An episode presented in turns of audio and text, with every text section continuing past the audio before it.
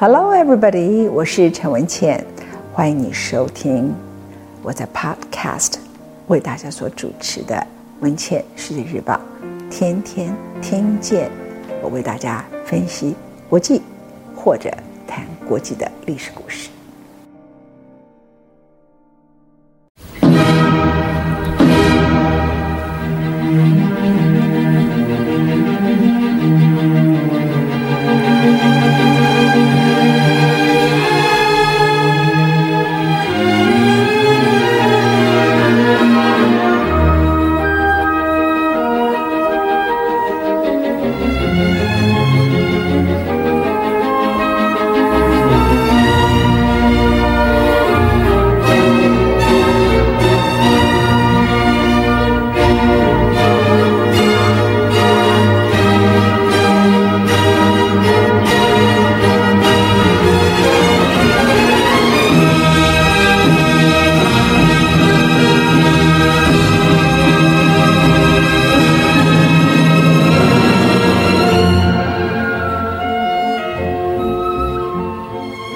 各位听众朋友，我是陈文倩。今天我们进入杜鲁门第三讲。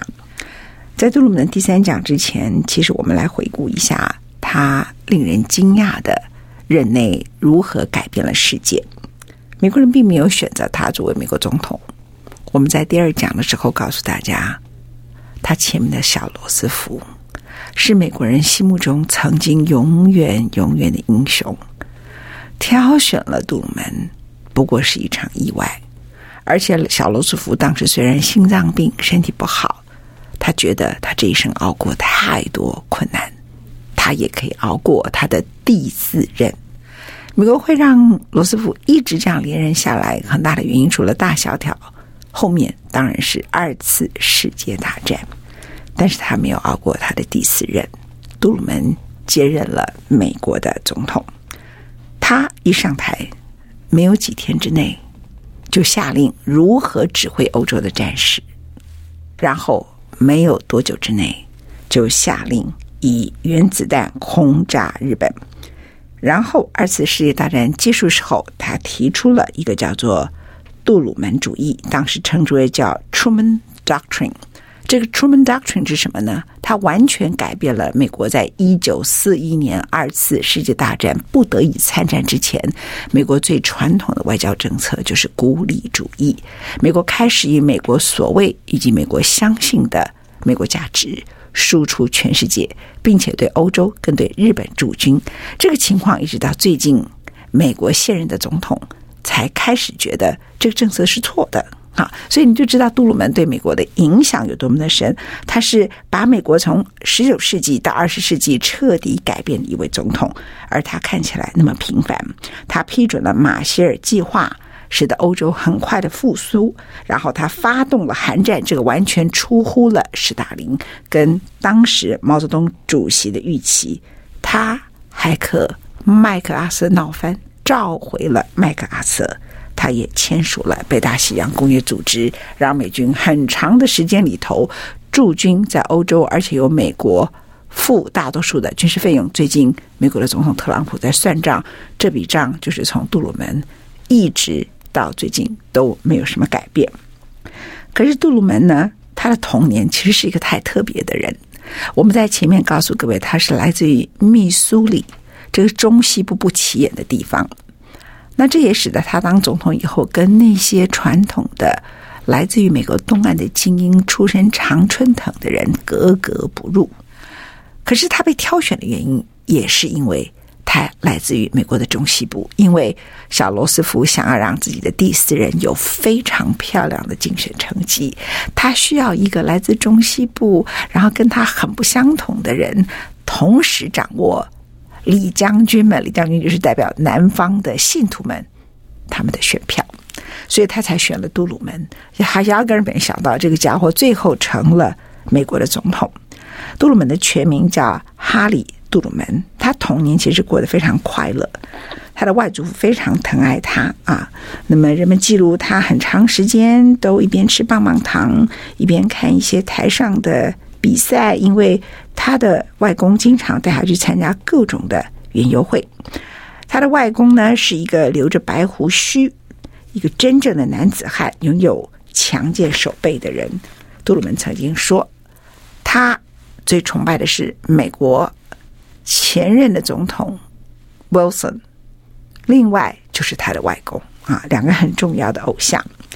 那在小哈利，就是小杜鲁门心目中呢，他是一个受尽宠爱，除了外公爱他，妈妈也很疼爱他。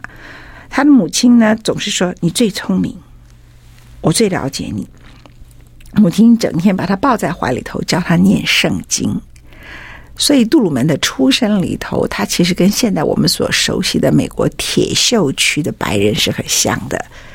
他从小非常虔诚的基督徒，而且很受宠爱。一八八九年的夏天，他才刚刚五岁生日之后，他的妈妈生下了一个妹妹。他之前不知道。那他是家里唯一最受宠爱的小孩，所以听到他妹妹出生的时候，有人说：“哇，我们家来了一个新宠物啊！”你就知道他小时候过得多么天真无瑕。但是他才六岁的时候，他眼睛就看不清楚，他是先天性的近视眼。前面我们告诉各位，大这个他是美国二十世纪在那个之前，在他之前第一个戴眼镜的美国总统，因为那个年代可能没有那么多的我们现在熟悉的三 C 产品啊。可能灯光也很足够，我也不了解为什么那个时候都没有近视眼。他是第一个深度近视眼啊。那之前家里也没有太注意到他的眼睛问题。有一次是美国的国庆日放烟火，他的母亲发现怎么哈利对烟火声反应比较激烈，看烟火没有什么感觉，才了解到问题的严重性。然后呢，就赶快跑到他们家是在 Missouri 里头最大的城市叫。Kansas 城的眼科医生帮他诊断，他说他罹患了一个罕见的畸形眼睛的病，叫做眼球扁平。于是小杜鲁门就买了一副价值十美元的铁线框眼镜，戴上眼镜以后，小杜鲁门的世界就立刻像变了魔术，什么都改变了。但是他也成了同学眼中的怪物，因为。在密苏里的乡下，没有我们今天所看到的四眼田鸡的人，根本就没有戴眼镜的人呐、那和丘吉尔不一样，杜鲁门从小功课就很好。有一年，他罹患了白喉，在家里头住了很久，可是呢，他就奇迹般痊愈了。坦白说，这样的情况里头，这使得他的功课应该落后。可是他在家里认真的补习，进步神速，学校甚至。还答应让他跳过三年级，直升四年级。他对阅读很有兴趣，所以如果您现在在听我们谈杜鲁门，你想说这跟我有什么关系？我想告诉你，很多人的出生刚开始都是非常平凡的。当时他唯一的不平凡就是他是密苏里乡下唯一的四眼田鸡怪物。然后他开始不平凡的原因跟妈妈小时候给他的阅读书籍有关系。他十岁的生日，他的母亲买了一部大部头的书，书名叫做《那些伟大的男人和女人们》。杜鲁门在十岁拥有了这一整套书。他说，这一整套书陪着他，对他这一生影响非常大。书总共分成四卷：士兵和水手，政治家和圣贤。工人和英雄及艺术家和作家，而这部书呢，根本不是编给小孩子看的，它是从当时美国最著名的杂志叫《Harper》杂志，还有英美各大杂志里头精选的文章集结而成的，主题包罗万象，从摩西到美国的总统克利夫兰，还有今年歌德的赫尔，专攻英国小说的。英国女爵士麦考利，还有西班牙的征服者，各种类型的人。另外，美国的老总统不是小罗斯福，是老罗斯福啊。在四卷当中呢，杜鲁门对士兵和水手最着迷。当时他就梦想，他将来要成为一个伟大的将领。像这里头所描述的独眼的迦太基的统帅汉尼拔一样，而至于美国的英雄里头，他说他最崇拜的是美国总统 Jackson，和母亲的偶像 Robert Lee 李将军。你们现在最近看到一些美国的时事，知道美国南方有人在闹啊，那也北方也在闹，因为 Robert Lee 呢是主张美国不可以废黑奴。当时南北战争。南方的领导者就是 Robert Lee 这样啊，所以你就可以知道杜鲁门来自于多么保守的南部。虽然他后来是民主党啊，那母亲买这一套书给他，非常非常值得。所以一个母亲买什么书给一个小孩，可能从此就改变一个乡下小孩的一生。有一天，他很高兴地写信给他的朋友说：“我对什么人可以变成伟大人物？他为什么成功？”我已经了然于胸。他甚至后来跑去买了李将军的传记啊，所以我们在这一段里头可以看得到，小哈利呢，其实在小时候，他如果可以成为后来我们所知道的不太一样的人，他功课很优秀，喜欢阅读之外，跟他妈妈在他非常年轻的时候就给了他一个很好的人生目标有关。第一次世界大战的时候，他短暂的参与了军旅生涯。后来，他就曾经说了一句话：“第一次世界大战教导他的事情就是百折不挠。”在我一生当中，我遇过不少的挫败。可是，当我在一次世界大战，在那个战场上头，我还很年轻，但我学会了，我不可以放弃，因为放弃就是。死亡啊！那整个我们跳回来来谈杜鲁门呢，他是怎么样从政的？这样的一个人呢，他本来跟从政没什么关系。他原来是开了一个男子服饰店，刚开始生意不错，后来呢，就随着经济的崩溃就垮掉了。接着，他就让自己去念了法学院，就变成了被选出来的法官。当时他有一句话。政治啊，和所有的生意都一样，越张扬就越容易搞砸。一个人被指派做一份工作，不可能是因为他人好、他人善良，而是因为这个人他具备足够的条件。所以他先是在密苏里当地呢被选为法官，后来在当地的各种不同的政治氛围之下，一九三零年他才开始变成了当地的参议员。那这件事情离他做一个美国的副总统跟总统实在是太远了，所以我刚才特别提到，呃，某种程度来说呢，杜鲁门被选的，刚才那些背景很重要，因为小罗斯福被认为民主党里头比较激进的人，甚至有点清左的人，而他需要一个来自于保守的南方的乡下的，会得到。基督徒的，甚至有一点三 K 党背景的，杜鲁门参加过三 K 党，你们知道吗？啊，那他参加三 K 党的时候，还要跟他们说：“你们不要这样对待犹太人啊，干什么的？”就被轰出堂会场之外，就有人替他说话啊。那当时小罗斯福需要这样的一个副手，所以在一九四四年的时候就选了他当副手。当然，最重要的事情呢，还是小罗斯福以为自己可以熬过。他的第四任期，那他有小儿麻痹症，所以当时很特别的就是有一个叫小白宫。小白宫呢，一直都设在乔治亚州的温泉市，因为他需要温泉来治疗他的小儿麻痹症。一九四五年四月十二号，美国东部时间下午五点四十七分左右，一个说法是四十五分。一个说法是四十七分，但可能我看这个主要的考证看起来应该是四十五分的时候，Franklin Roosevelt 因为脑溢血病逝了。四十七分的时候，消息正式的曝光，所以才会你在找这个消息的时候会有两分钟的差距。国际新闻社首先发出了电讯，数秒钟之后，美联社、合众社、美国的四大广播网及军文社陆续跟进，当然，美国三大电视台也在节目节目中都插播这一条突发的消息，然后这条新闻呢，就透过各种方式传送到美国，尤其是世界各地。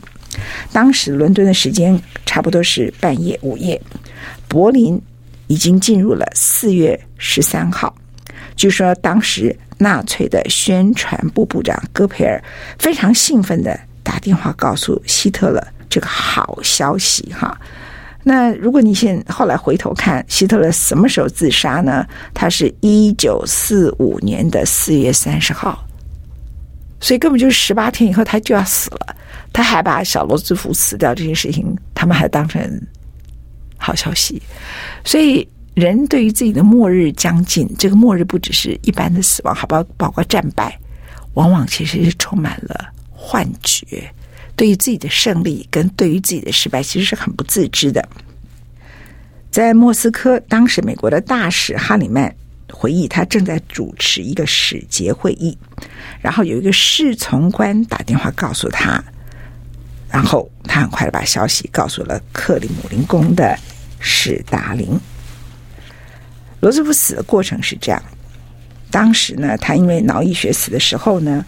他其实是坐在一个牌桌上签署文件，他就一直喊头痛，后来就昏过去了。昏过去以后，从此就没有再恢复意识。两个钟头以后，正式宣告死亡。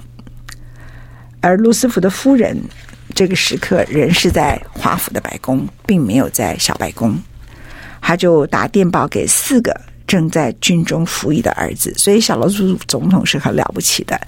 当时还在美国领导世界大战的时刻，他告诉大家：“我没有一个小孩不上战场。”当美国的军人们、你们的子弟们、你们的孩子们在战场的时候，我的孩子们也和你们一样一起作战。哈，那那个时候呢，罗斯福夫人就从白宫拍了电报。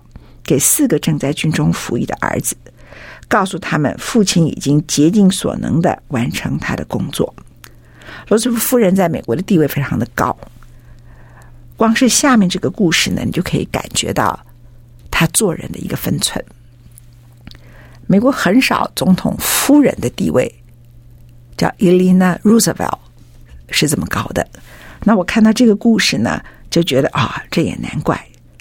那个时候已经是杜鲁门马上就要接任总统了，他的先生死了，但是杜鲁门还没有宣誓啊。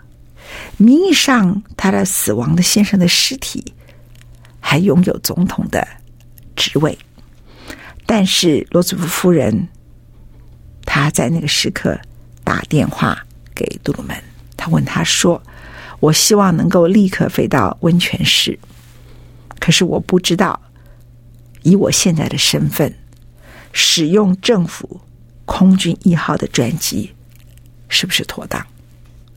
哎，这个小故事你就可以看得出来，Eleanor Roosevelt 罗斯福夫人这么受人尊重是有道理的。杜鲁门当然毫不迟疑的说：“你不用顾虑这些事情。”而这个时候，国务卿、白宫非常多的职员满脸泪水的。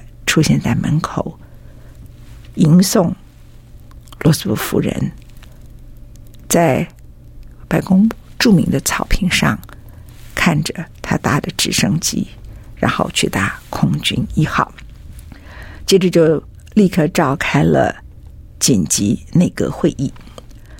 召开了紧急内阁会议以后，由最高法院的首席法官主持接任仪式，动作都非常快。这个时候，杜鲁门就从楼下白宫楼下的西方向走过去，然后呢，在总统办公室里头，他打电话要求国会领袖马上来白宫，派车去接他的妻子。他打电话给他的妻子，说罗斯福走了，我接任总统这件事情的时候，他的妻子才知道，因为他没有。打开收音机，哈，就是所以那个整个过程是非常的紧张。美国的记者、美国的摄影记者、白宫的幕僚、情治人员，所有的人的手下从各处涌入，挤满了走廊、办公室，人满为患啊。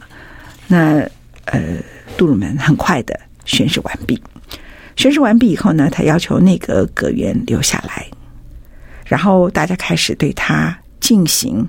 各种不同的报告。他必须签的第一个公文就是宣告小罗斯福总统的死讯。而那个时候啊，美国的反应是什么？我现在为大家来叙述一下。一个人要做大人物，有的时候你要也忽略人们一开始对你的不能接受。老天呐，杜鲁门当上总统了耶！然后还有一个媒体这么写：如果杜鲁门能够当总统，那我隔壁邻居也可以啊！听起来都很过瘾。那就是那个时候相当多人对杜鲁门的看法。还有一个士兵，在那个年代，后来的记者报道里头引用了这个士兵的说法。这个士兵虽然是没什么名气，但是他的说法呢却广为被流传。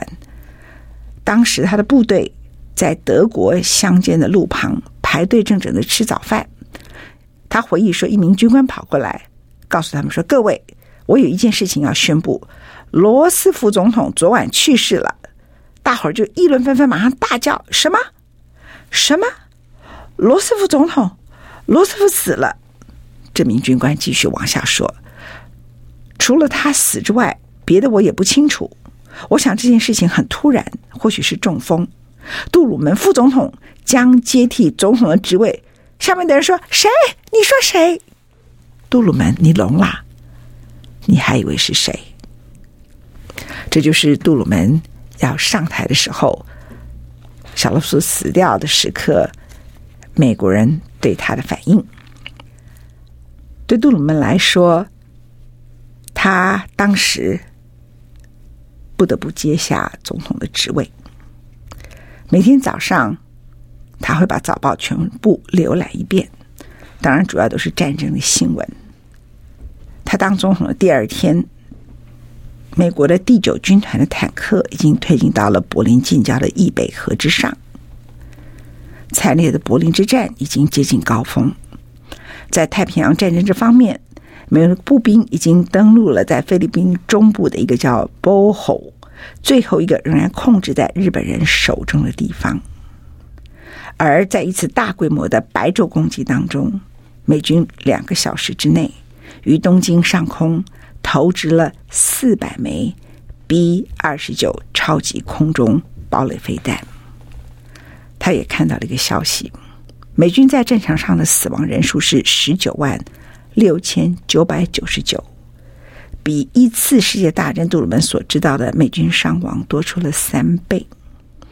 而最新的统计资料显示，连同受伤的、失踪的、被俘虏的美军伤亡总数是八十九万九千三百九十，平均每一天就增加九百人。而太平洋方面的战争更加的惨烈，于是。他把国务卿找来，到底这个战争要撑多久？那个时候，参谋总长对着他报告说：“欧洲的战场可能还要再撑六个月。”也就是没有人想到，再隔十几天，希特勒就要自杀了。太平洋战争还要熬一年半。他正在烦恼。所有的事情的时候，还包括了外界对他的信赖。那时候是一个四月天，四月天的 Washington 并不美，天气很热，也很闷。在四月十七号的时候，他第一次召开记者会，想让一百多名的记者能够。给予他好的评价，结果来了三百多个人。在那一次，最后许多人对他的评价是：新总统给大家的印象很好。第一个，他很谦虚的站在办公室的后面，笑容可掬的迎接每一个人。最重要是他回答问题直截了当，和罗斯福完全不一样，因为他是一个众所周知的直。肠子。记者会结束的时候，与会人士给予杜鲁门空前未有的热烈掌声。他迈出了他当总统可以说相当成功的第一步。可是他还没有那么习惯当总统。就在这几天里头，他就闹了一个笑话。有一天中午，他突然决定要到离白宫不远的国家银行拜访。这家银行叫做汉密顿国家银行。于是呢，他就戴上帽子走出白宫。没想到一时之间，白宫附近所有的交通都塞了半个小时。从此，他才意识到：哇，我是美国总统啊！我才学会要拜访银行呢，可以把银行老板找到白宫来，不要自己跑到银行一趟哈。呃，杜鲁门的谦虚呢，可能跟他过去从来不是重要的人物有关系。事实上，后来人们发现他相当的自负，谦虚只是他的平凡的外表。虽然白宫依旧，但人事全非。这个时刻，杜鲁门他必须展现出他不会令人失望的第二件事。他的公关第一步是成功的。第二件事情就是他要效率。后来在一场内阁会议结束之后，陆军部部长史丁生对他的评价是：杜鲁门决定事情非常快。他说：“我们现在开会啊，就像谈生意一样，每次讨论的议题都比预期多上二至三个。”然后接着接任了总统后，最重要一件事情就是。他需要知道罗斯福生前从来没有告诉他的一个最重要的机密。这个机密叫做曼哈顿计划。他什么时候开始知道这件事情呢？约莫是在四月二十三号晚上的时刻。参谋长史丁生告诉他说：“总统。”我想尽快的和你针对一些机密事件谈一谈。他驱寒了杜鲁门的快信，信上这么写：在你就任后不久，我想找个机会告诉你一些事情，但顾及你初上任，压力必然很大，因此决定不要再加重你的负担。可是现阶段的外交关系及战局的发展着眼，我还是觉得这事必须趁早让你知道。于是过了两天，四月二十五号中午的时候，史丁生参谋长单独来到白宫，然后另外一位是真正曼哈顿计划的负责人，叫格勒佛斯将军，他是从边门进入总统办公室，为的是避人耳目，同时为了不惊动新闻媒体，马歇尔将军了解曼哈顿计划的没有露面。这个机密要告诉杜鲁门的过程当中，他们做了非常精细的安排。我们现在所熟知的曼哈顿计划，在真正计划的负责人史丁口中，他称为叫做 S dash one 啊。他开始接触这个计划是在一九四一年的十一月，当时罗斯福是任命他组成一个委员会。专门研究与原子核分裂有关的各项问题，并且为总统提供建议。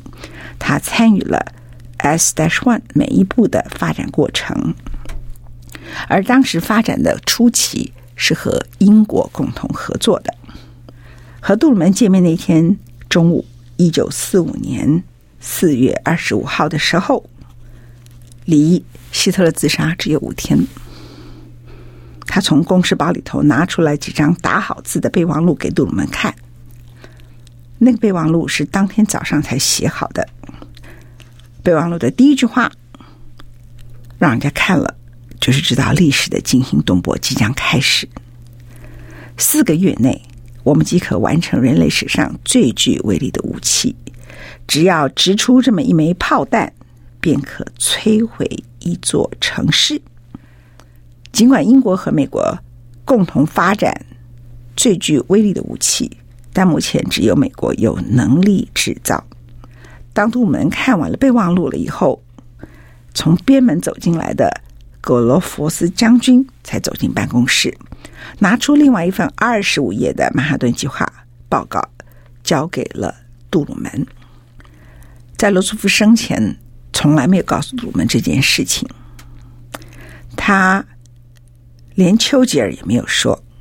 据丘吉尔后来回忆啊，虽然这是英国跟美国共同发展的计划，他只记得有一次，在一九四四年的秋天，英国的海德公园，当罗斯福和他见面的时候，他只告诉丘吉尔说：“经过仔细考虑后，我们把当时我们一九四一年一起合作的那个东西，可能拿来对付日本人吧。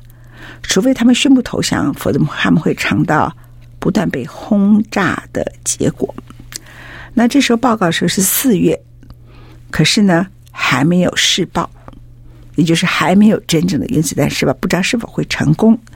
所以现场呢，格罗佛斯将军告诉了刚刚接任的总统杜鲁门说，第一次试爆的时间最早要七月初啊。这件事情你可以想象时间多快，七月初以后没有多久，八月马上就对日本投掷了原子弹。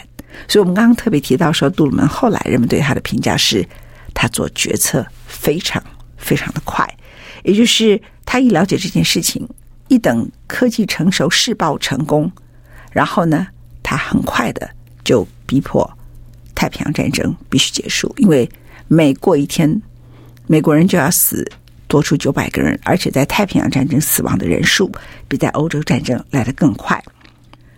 事情发生的更快的是四月二十七号，美军和苏联的部队在柏林南方五十里处的易贝河双方相遇，接着一起进攻柏林。第二天，意大利的墨索里尼尼遭从同党杀害，他的尸体像屠宰猪只般被吊起来，这个事情完全传开。四月三十号的深夜进入五月一号。希特勒自杀。汉堡广播电台发布了希特勒在柏林指挥部自杀身亡的消息。五月二号，苏联的红军攻陷了柏林。尽管丘吉尔不断的暗示和平即将在周内降临，但是大多数的人都劝他不要急，不要急。直到五月七号，德军最高统帅向联军投降，这个事情，欧洲战争。二次大战最惨烈的一部分正式结束。降书呢是在凌晨两点四十分，我也搞不清楚为什么降书要在深夜，也没有历史学家考证。我曾经找了很久都找不到，应该是希特勒已经死了。到底谁应该来撰写这个降书？怎么写？讨论了很久，最后在凌晨两点四十分的时候，在艾森豪。位于欧洲的指挥总部里头签订，这个时候德军才宣布无条件投降。五月八号，透过收音机，丘吉尔、史达林、杜鲁门三国同时间发布欧洲战争结束的喜讯。而这个时候，杜鲁门不是只有谈到欧洲战争结束，他立刻告诉日本。你尽快投降，否则攻击的武力和轰炸的频率会持续的增加。战争延续的越久，日本人遭受的痛苦越大，而这一切都是没有必要的。五月八号那一天，刚好是杜鲁门六十一岁的生日。经历所有这些事情，他总共当了总统二十五天。这二十五天对他来讲多么惊心胆魄！可是他脑海里的就是，只要原子弹试爆成功，我要立刻结束太平洋战争。我们关于杜鲁门的第三讲，先到此告一个段落。Thank you.